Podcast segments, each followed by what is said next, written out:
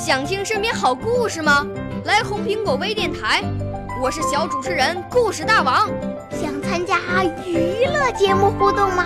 来红苹果微电台，我是小主持人开心果。想来我们新闻现场吗？来红苹果微电台，我为你做直播报道。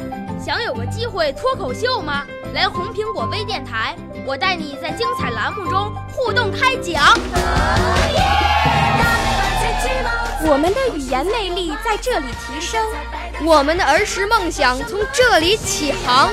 大家一起喜羊羊。少年儿童主持人，红苹果微电台。现在开始广播。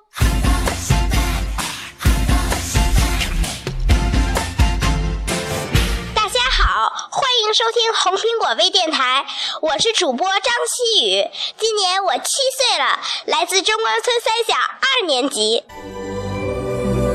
我五岁啦，来自从前。我六岁啦，来自陕西。我九岁，来自广东。我十二岁，来自北京。我们都是红苹果微电台小小主持人。欢迎收听脱口秀秀。今天我和大家一起讨论的话题是：小学生上学该不该带手机？前些天我们班去秋游，发生了一件这样的事情。有一个男同学，他带了手机，被第二个同学发现了，偷偷的交给了第三个同学，又被传给了第四个同学。第四个同学又在调皮，想看看手机到底结不结实，就把它搁到了汽车轱辘下面，结果手机被压坏了。第二天，老师开班会时，狠狠地批评了这四位同学。我平常也带着手机，因为爸爸妈妈不能接我，有时候要参加学校的训练，托管老师也接不到我，所以我必须要用手机跟爸爸妈妈联系。但是我在学校从来不开机。发生了秋游这件事后，吓得我好几天没敢带手机，害怕老师说我。我觉得小学生应该遵守学校的规定，不带手机。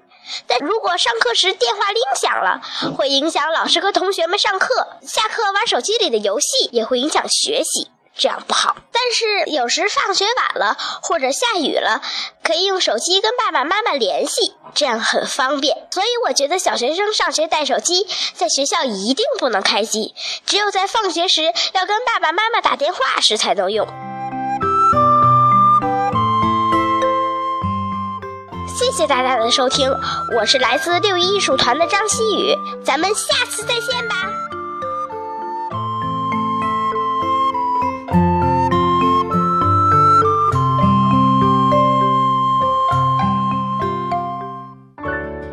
少年儿童主持人，红苹果微电台由北京电台培训中心荣誉出品，微信公众号：北京电台培训中心。